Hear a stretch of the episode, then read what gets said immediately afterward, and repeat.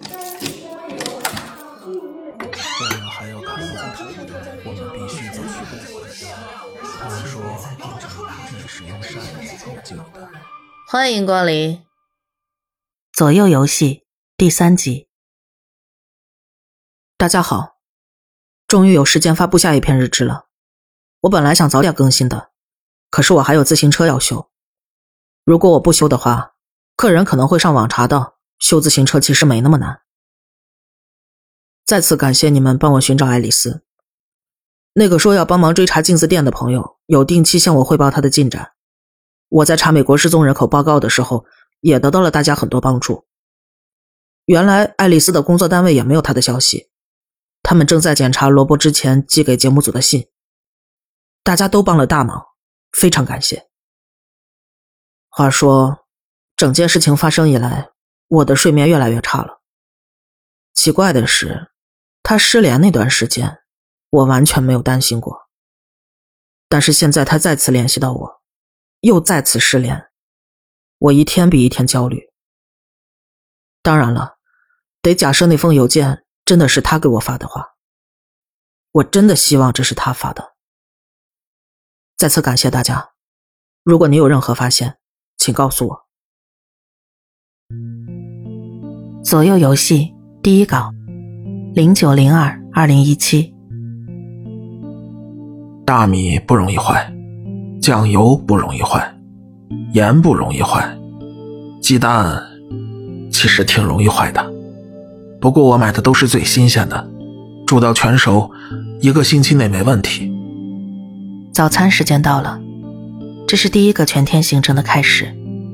罗伯早上七点就起了床，给想吃早餐的人做好了准备。香气把我从临时搭建的床上拽了起来，我们围坐到萝卜的便携炉子旁。在我们意识到有陷阱之前，碗里已经盛满了。这些所谓的免费食物的代价是什么呢？罗伯关于大米力量的十分钟演讲。在太平洋战场上，我们的人很害怕日本人，他们就靠吃粮食行军打仗。你看，日本人早就知道这个秘密了。早上吃米饭的话。它能提供一整天的能量。他盛了两大勺自己最喜欢的主食，把碗递给我，又在上面打了个生鸡蛋。我把鸡蛋搅拌进去，蛋黄就像云朵一样散开了。说实话，这挺好吃的，而且看着罗伯坐在肥皂盒上准备这一切，非常有意思。至少有些事情，他是愿意展开好好谈的。我看向莉莉丝和夏娃。一颗饭粒粘在了夏娃头发上，莉莉丝夸张地取笑着他。夏娃好像注意到了我的眼神，抬头与我的目光相遇，然后他转向莉莉丝，语气戏剧性的低沉了下来。我把注意力转回食物上，假装对罗伯的演讲很感兴趣。一分钟后，两个女孩吃完了，我很快意识到自己也该吃完了。我狼吞虎咽下最后几口。把碗放进炉子旁一小盆热水里，漫不经心地走到他们车旁。莉莉丝和夏娃背对着我，默默收拾着睡袋。我一上车，他们就刻意不看我。这种微妙的掩饰，甚至有些引人注意了。他有没有看过来？我瞥了罗伯一眼，他在跟邦尼、克莱德和阿波罗说话，让他们猜猜早餐用日语怎么说。我觉得没问题，所以。你们看见那辆车了吗？夏娃没有回答，而是把手伸向后座，拿起 MacBook，里边存着所有灵异现象的录像。他按下播放键，莉莉丝跟我挤在他旁边，把电脑屏幕彻底遮了起来。快看，看到了，慢点儿开慢点儿那辆报废的汽车映入眼帘。随着夏娃放慢速度，莉莉丝最大限度利用相机的变焦。拍到了很多珍贵的细节，汽车的挡风玻璃，还有驾驶座那一侧的窗玻璃都碎了，钥匙还插在点火器上。随着夏娃的车缓慢超过，我还看到驾驶座上浸透了一块黑色的污渍。停车！车速更慢了。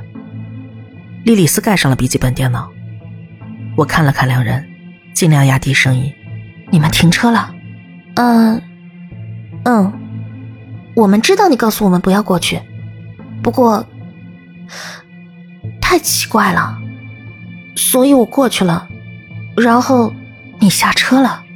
郑重声明，我非常反对。反正里边也没什么新鲜东西，不过后座上有个包，你打开看了吗？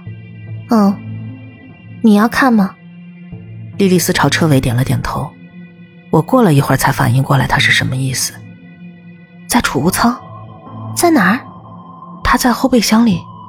是，很明显我们没办法把他丢那不管。你听好，你随时可以看剩下的录像，我们甚至可以把原文件发给你。但是我们出发之前，你得看看这个包。我再次看了看罗伯那边，他一边洗碗一边跟邦尼闲聊着。根本没有注意到五米之外发生的事情。莉莉丝和夏娃带我来到后备箱前，打开之前，他们再次提醒我，这是属于我们的秘密。那是一个棕色的皮革包，看上去价格不菲，但是很旧，可能有几十年的历史了。两人示意我拉开拉链。打开之前，我想说，这趟旅行太他妈奇怪了。包没有塞满，我仔细翻找，里边有几件质量不错的男士衬衫和一条牛仔裤，再往下，一套小巧精致的剃须工具。我开始纳闷，莉莉丝和夏娃为何反应如此过度。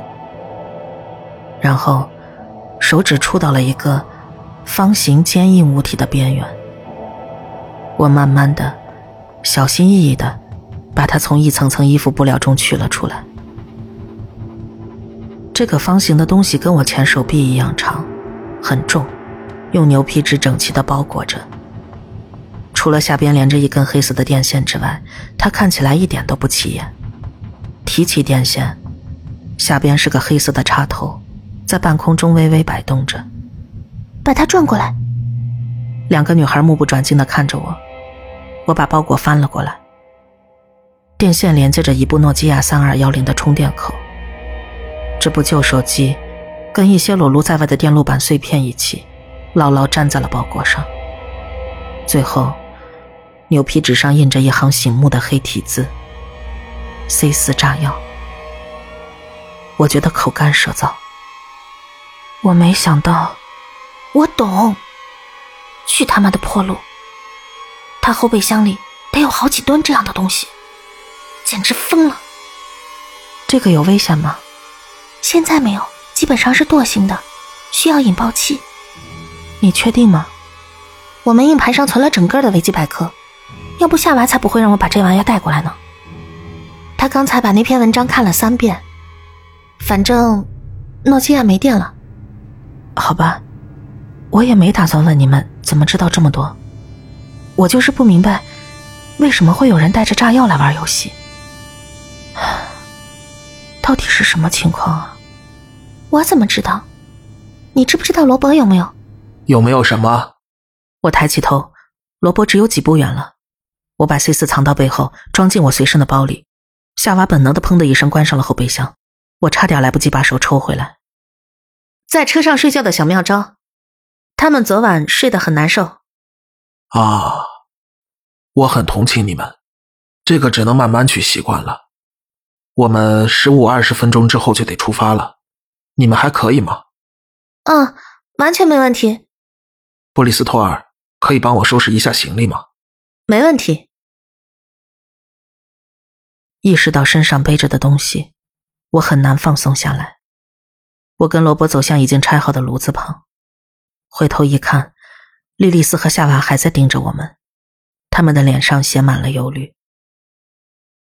我很难说自己感同身受，尽管身处这样的环境，发生了那么多令人不安的事，我的脑子里已经没有多余的空间去思考了。所有的焦虑都在慢慢被驱赶出身体，被一种破釜沉舟的决心所吞并。这条路上发生了太多怪事，就算生命安全受到威胁，我也一定要弄清楚，到底怎么回事。罗伯，我能跟你谈谈吗？行李已经收拾好了，我们正准备上路。王牌从身后走了过来，罗伯转过身，他简短的回应着我们的同伴。而我感觉到一个冰冷的盾牌升了起来。什么事啊，王牌？我能，我能问你件事吗？要是我我说完之后，你想让我回家，盾牌顷刻间融化了。这不是我们之前认识的王牌。罗伯的洞察力足以观察到这一点，这引起了他的注意，但他依旧很谨慎。你想问什么？王牌不自在的拖着脚，那片刻间，他看上去像个孩子一样。那个搭车的人，要是你不让他上车的话，会发生什么事吗？王牌，我他妈警告过你了，你不能。发生什么事了？我开车的时候还在生你的气，然后我看到那个搭车的人。我觉得我应该按我说的做，就就直接开过去就行了。王牌开始颤抖，他无法直视萝卜的眼睛。过了一分钟，我看了一眼后视镜，他就坐在我后边，他一直在聊天气。我发誓我没让他上车，但是我往前回忆，却又都回想起来了。我想起自己停到了路边，然后让他上了车，就跟我真的做过一样。但是我根本就你跟他说话了吗？啊，不，没有，我发誓一个字都没说。罗伯默默盯着王牌，王牌垂下脑袋，像一个面对审判的忏悔者。感觉很糟糕吧？王牌终于抬起头来，他对罗伯的话感到困惑。试图从罗伯的表情中寻找出线索。我第一次也是这么干的，直接开了过去。我才不会随便让陌生人上车呢。然后我从后视镜里看见了他，吓了我一跳。罗伯对着王牌咧嘴一笑，王牌也勉强露出了笑容。王牌，你没做好充足准备。我喜欢严格遵守制度。说实话，你这样我很生气。要是你想开着你的保时捷掉头回去，没人会瞧不起你。但是你要想继续走下去的话，不如多听听别人的话。我也尽量不那么强硬。罗伯伸手想跟王牌握手，这是一个和平的提议，起码提出了一个条件。王牌接受了。面对罗伯老虎钳一样的手，他只是稍稍蹙了一下眉头。我们该出发了。五分钟后，我们进入了一个深谷，车队的其他人跟在我们身后的山顶上，每个人都在，包括王牌。不得不说，我很佩服。佩服什么？你对待王牌的方式。可能有人会认为，一个离过四次婚的男人不太擅长解决矛盾。离婚就是解决矛盾的一种办法。嗯，很有意思的观点。他好像是说，搭车人让他停下了车，真是这样吗？没错，他每次都能坐上车后座，你也总能想起来是你自己让他上来的。这科学上解释不了啊。习惯就好了。接下来两个小时，我们没有再说话，我在打字记录，罗伯在偶尔出现的转弯处引导着众人。王牌的话让我很困惑，可能是因为，他丰富了我最坚信的观点：这个游戏是罗伯·古萨德精心设计的骗局。我非常欣赏这个搭车人近乎完美的表演，但就算这人是皇家戏剧学院的演员，他也不可能有控制思想的能力。王牌可能是疯了，或者他本人也是个演员，但这些想法。就像是我在毫无根据的合理化自己之前针对罗伯的谴责。我现在还没能确定自己的观点，我继续写，希望通过打字获得启示。远处出现了几棵孤零零的树，高大的野生松树，树干跟木桶一样粗。不知不觉中，树木逐渐茂密，眼前的景色缓慢发生着变化。没多久。树木开始横跨道路两侧，将我们包裹在一片深邃而明媚的森林中。意识到我已经记录下了所有实质性内容，而罗伯专注于驾驶，我别无选择，只能躺在座位上，看着眼前的世界不断流淌。尽管左右游戏从头到尾都如此不同寻常，但路上还是充斥着美景。树荫之下，松针的气味弥漫在宁静的空气中，我真的感觉到自己放松了下来。只需要几个字，就能让他彻底扭转。那几个字不是罗伯说的，他一如既往的沉默着。车队其他人也没有发言。这几个字是用金色油漆书写的，展示在一个一尘不染的白色标牌上。即使远远看去，那些字迹模模糊糊，但我依然知道上面写了什么。那是我关掉收音机之后一直惧怕的东西，那是我度过一个漫长而苦恼的夜晚之后，永远不想看到的东西。欢迎来到欢庆镇。事实证明，我脑子里还是为恐惧留下了空间。我是摆渡人，前面经过一个镇子，这里没有特殊规则，一直开就行，不会有事的。罗伯放回对讲机，我试着无视自己胃部的抽动。查克·格林沃尔德，这名字你有印象吗？印象就跟什么约翰差不多。怎么了？他是这里电台的 DJ。欢庆镇的。你怎么会知道这种东西？我昨晚听了他的节目。你对这儿了解多少？看着是个还不错的小镇。人们不会注意你的，我都是直接开过去。你从来没见过不愉快的事情吗？偶尔会发生点怪事，不过我喜欢盯着路面。森林突然消失了，就像两扇逐渐分开的窗帘，展现出一个完美的美国小镇，典型到几乎可以拿来自嘲的地步。我们到达了欢庆镇，不可否认，小镇很美。一排色彩鲜艳的商店横跨在一条又长又宽的街道上，迎接着我们。远处坐落着华丽气派的市政厅大楼。这里很干净，街道上见不到一处垃圾，玻璃橱窗上找不到一个污点。欢庆镇的每一寸都是原始而宁静的，而且明显的，这里空无一人。人都去哪儿了？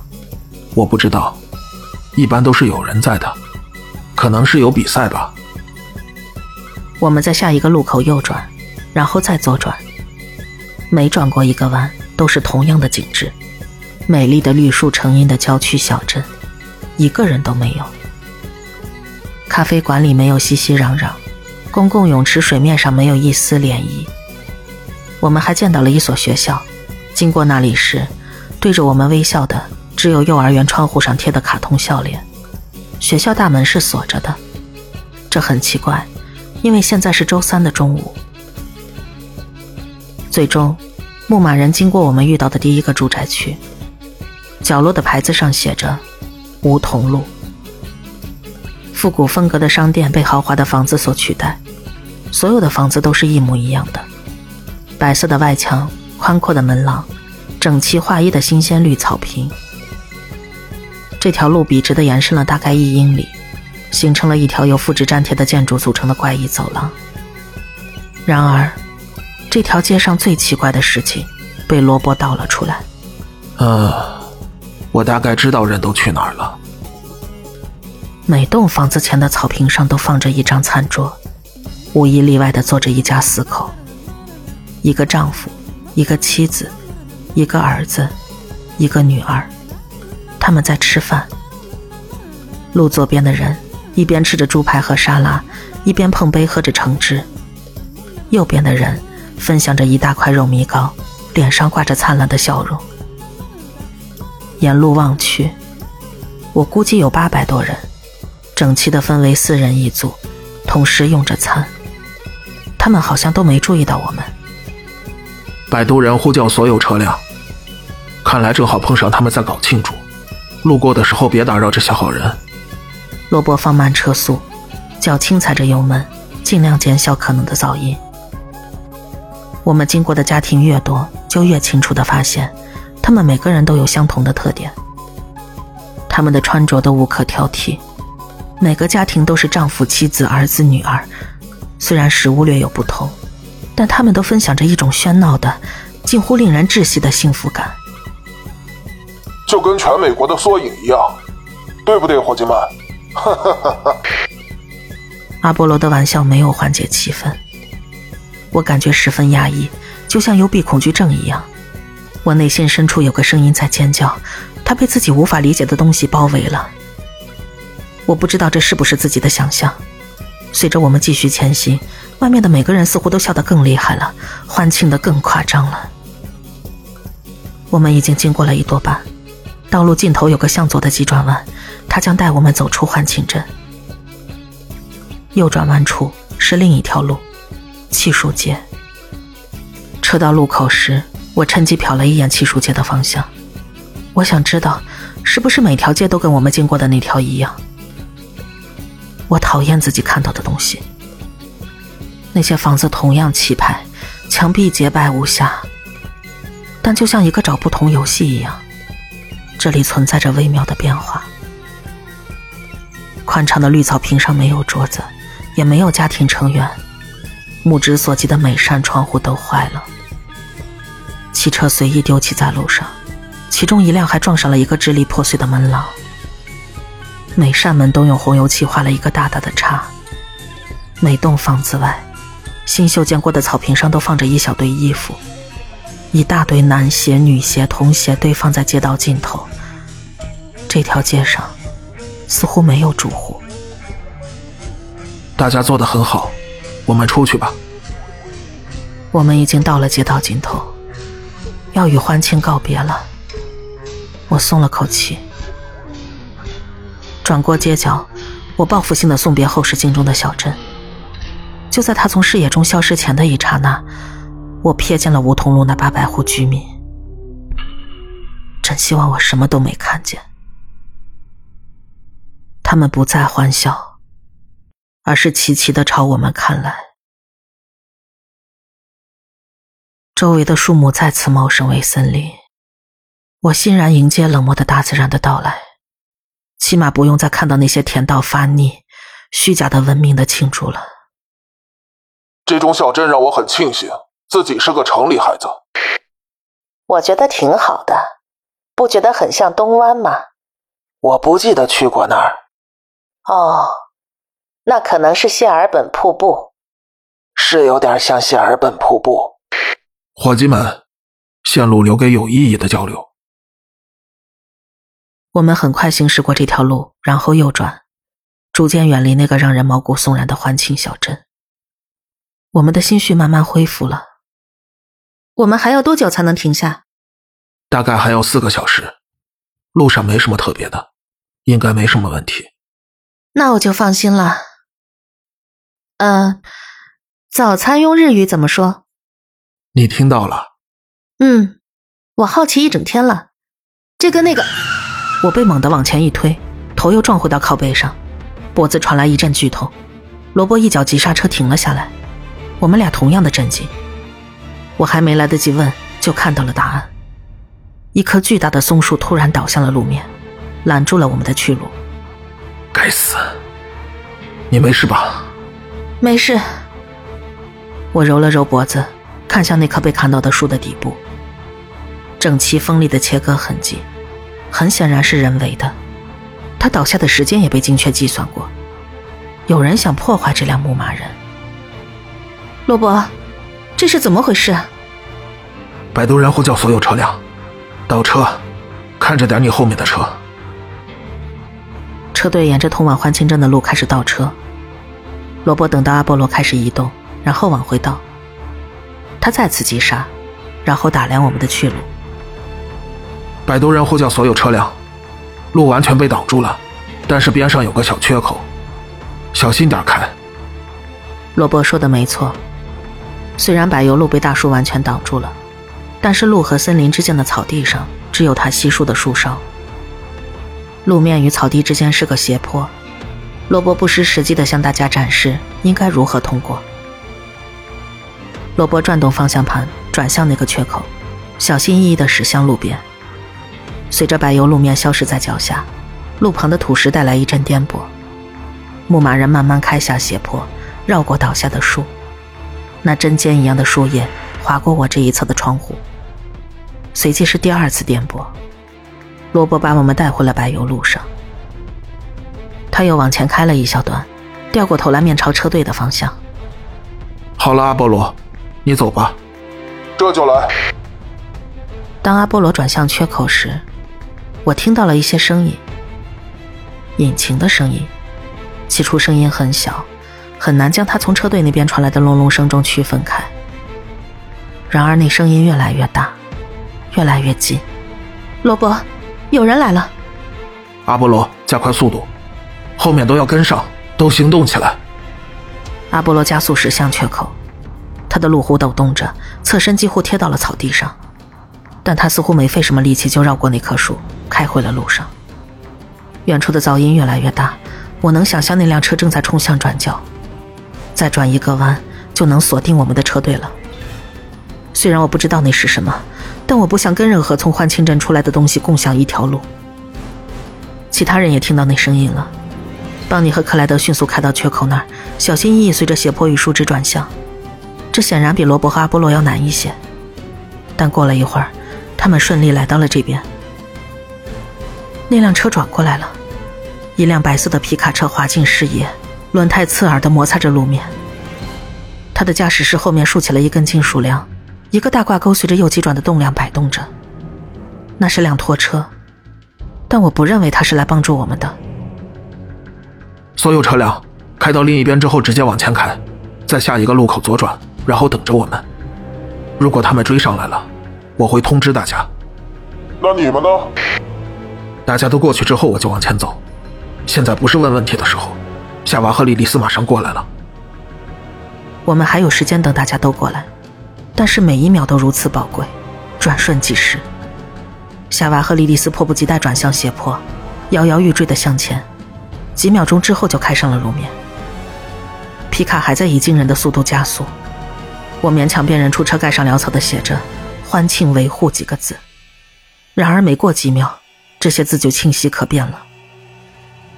蓝鸟不慌不忙地驶下路面，他的动作似乎太过随意了，肆意消磨着我们所剩无几的时间。直到他的车轮再次开上路面，我的内心已经被愤怒充斥了。在这种情况下还能保持冷静，这对他来说是件好事，但我几乎可以看到王牌疯狂敲打方向盘的画面。那边现在只剩他一个人了。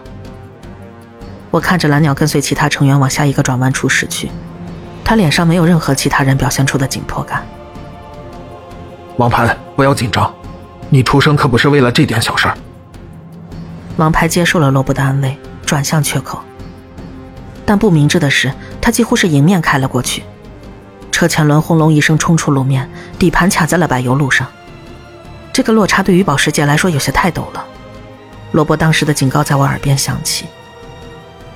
王牌用三个轮子加着速，他的车在慢慢转弯，但几乎没有向前移动。罗伯，我该怎么办？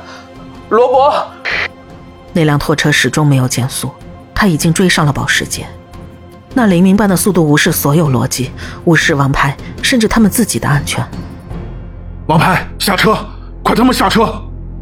王牌挣扎着解开安全带，扔向一边，抓住车门推了出去。车门轻轻摇晃着打开，然后猛地撞上了松树的树干。有那么一瞬间，他和我交流了一个相同的眼神，充满着恳求和恐惧的眼神。皮卡无情地撞到了王牌副驾驶那边，王牌被巨大的推力推到窗户上，刺耳的金属声猛然归于寂静。妈的！罗伯爬进了牧马人后座。罗伯，我能做些什么？待在这儿。皮卡从王牌的保时捷里倒了出来。罗伯还在行李中翻找着。皮卡的引擎盖，还有车上两名乘客，毫发无伤。他们把车停到我们对面，后斗上的挂钩在保时捷后几米远的地方摇晃着。欢庆维护四个字再次映入眼帘。现在还多了四个字。来帮忙了。两个穿着白衬衫、蓝色工装裤的人下了车，漫步到那辆被毁的保时捷前。他们对周围的一切表现得毫不在意，一边轻松聊着天，一边打开了王牌副驾驶座的车门。震惊中的王牌似乎在跟脑震荡做着斗争。步出车门时，他看上去一脸茫然，但很快他就恢复了意识，因为那两个机修工一边一个抓住了他的胳膊。王牌挣扎着与他们搏斗，但那两个人还在愉快的交谈着。放开他！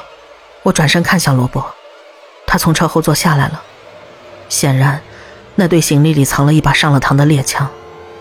罗伯把枪举到肩膀上，重复了一遍：“放开他！”两个机修工没有理罗伯，他们拖着王牌继续向拖车走去。其中一个好像还悄悄开着玩笑，他们俩都笑了。一声可怕的巨响在我身后炸裂，一个机修工身上炸出一个深红色的洞，血慢慢染红他的白衬衫。然而，那个人几乎没什么反应。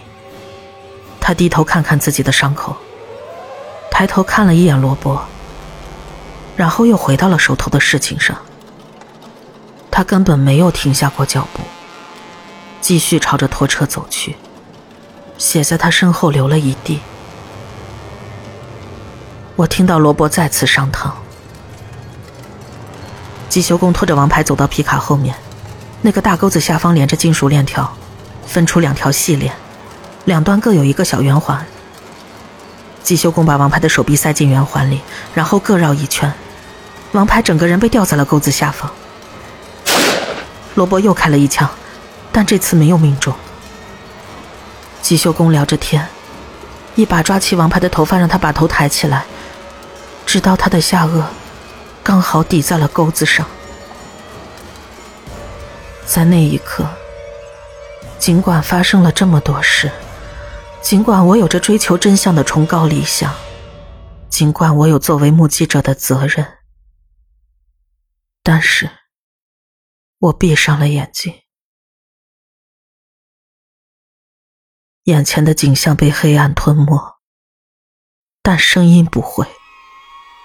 挤压，以及随之而来的悲惨压抑的哀嚎声，穿透了我的骨头，回荡在我的周身。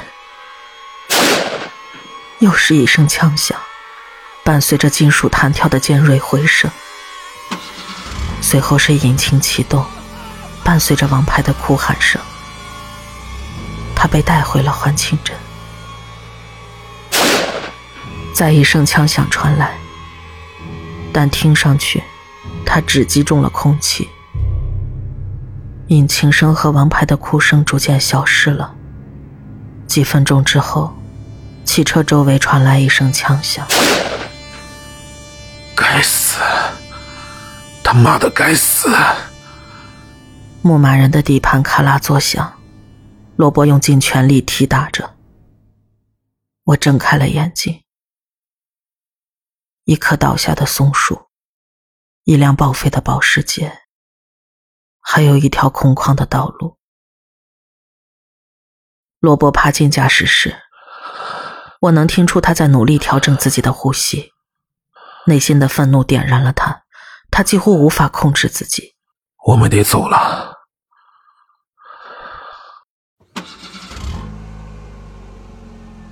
罗伯掉过车头，我们回到了路上。车里的寂静在耳边回响，伴随着那些我无法忘记的声音。后视镜中，那棵倒下的松树越来越小。某种感受让我不知所措。我在这条路上留下的东西，比想象中要多得多。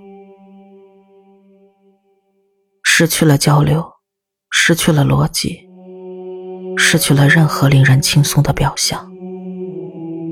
罗伯和我只能做我们唯一能做的事，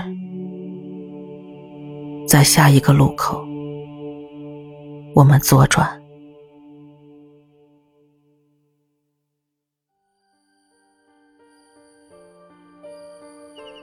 本期小黑屋故事就到这里。如果你做噩梦的话，没有关系，我会来把它吃掉的。我是小黑屋的墨，那我们梦里再见了。